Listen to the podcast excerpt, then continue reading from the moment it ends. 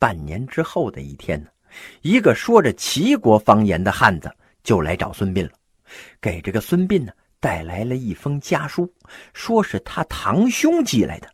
在信里边啊，这位堂兄把他们家这几年的遭遇叙述了一遍，然后表示呢，希望孙膑回到齐国振兴家族。孙膑看完了信之后啊，感慨了一番呢。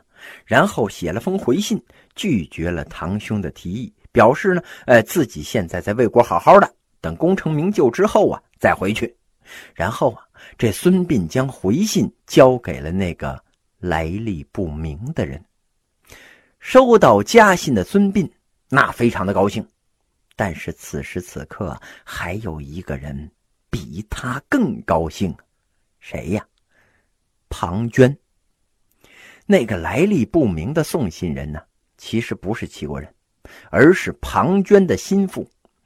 那封信落到了庞涓手里啊，庞涓模仿着孙膑的笔记，在关键的几个地方改了几句话，于是这信的意思啊那是大大的变味了，成了孙膑呢是不得已才在魏国当官的，有机会啊一定会回国为齐王效力。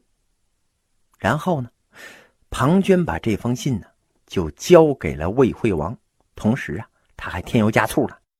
哎呀，经过多日的观察，我发现孙膑一直有背叛魏国的心思啊。他前几天还私自联络齐国的使者，我侥幸截取了他的家书一封。想来想去，我决定做忠臣不做义士，我揭发他。然后，庞涓又给惠王出了一个主意，让他最好呢不要放孙膑回齐国。这惠王就问了：“那这不放他回去，那最好的办法，那就杀了他呗？”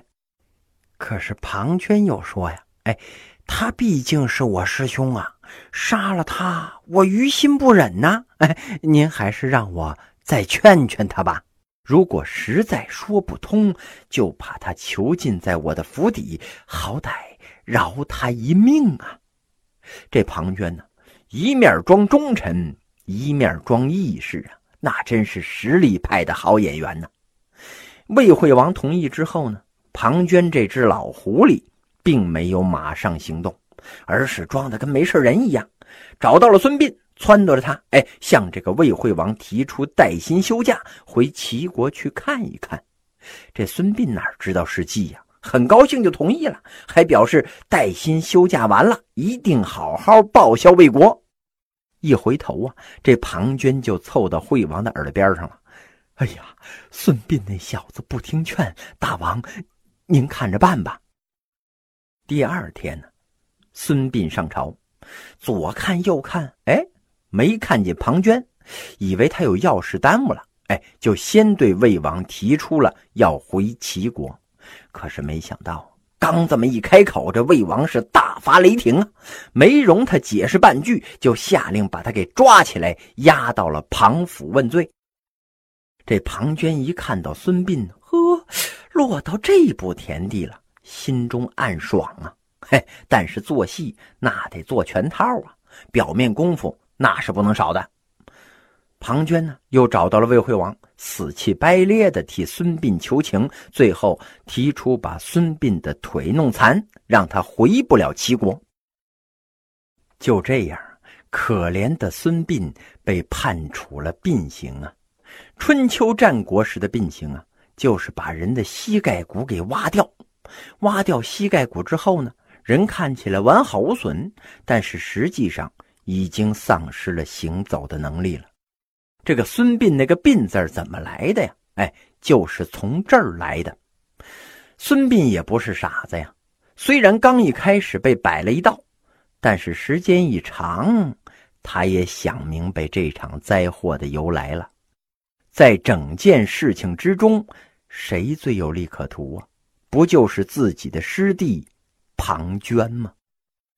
这孙膑意识到庞涓是幕后黑手之后啊，就想尽早的从庞府脱身。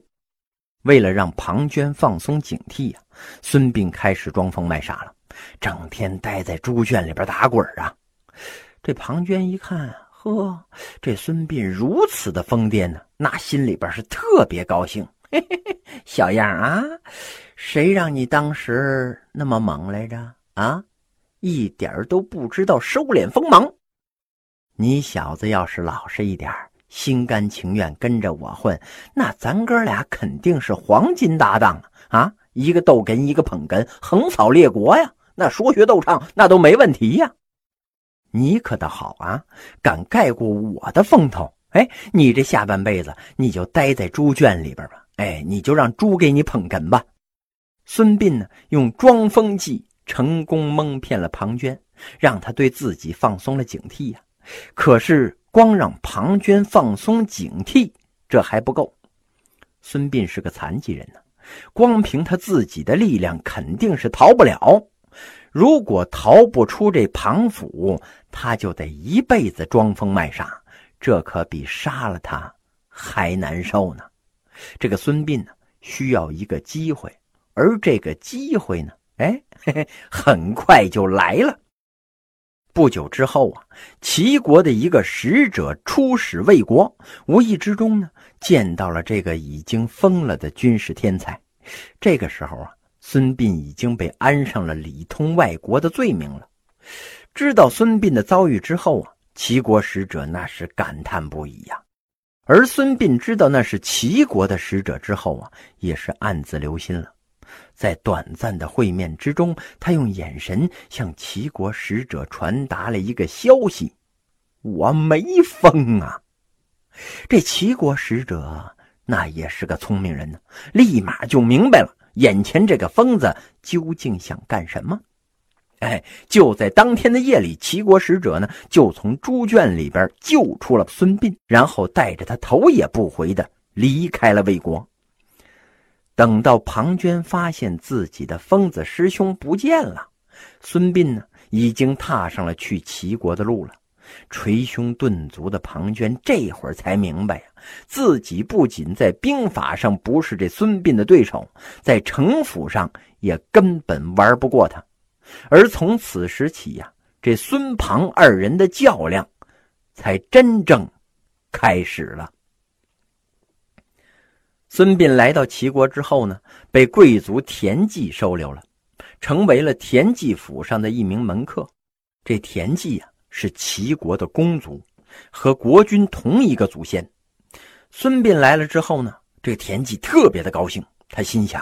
哎呀，这个孙膑可是大军事家孙武的后代呀，本事肯定特别高。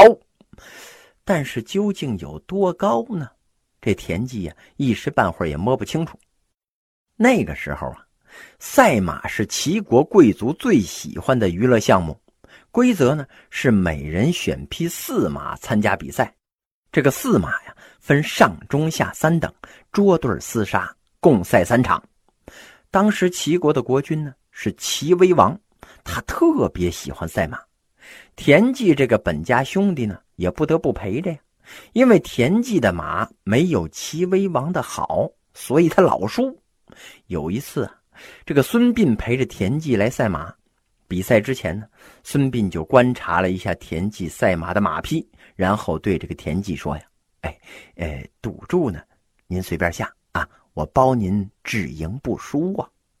田忌一听就是一愣啊，哎，我我的这个马这个水平啊，呃，跑不过那就是跑不过啊！和大王比了不知道多少次都是输啊，怎么可能会赢呢？啊！孙膑是微微一笑啊，哈哈，呃，您就等着瞧好戏吧。第一场比赛照例是上等马对上等马，孙膑呢？让田忌用跑得最慢的下等马去对付齐威王的上等马，这田忌更是丈二和尚摸不着头脑了。哎，我我的这个上等马都跑不过，为何还要用下等马去跑呢？这不是明摆着输吗？孙膑就说了：“对呀，哎，就是找输啊！啊，第一场咱们肯定输。最后啊，第一场以田忌的惨败告终。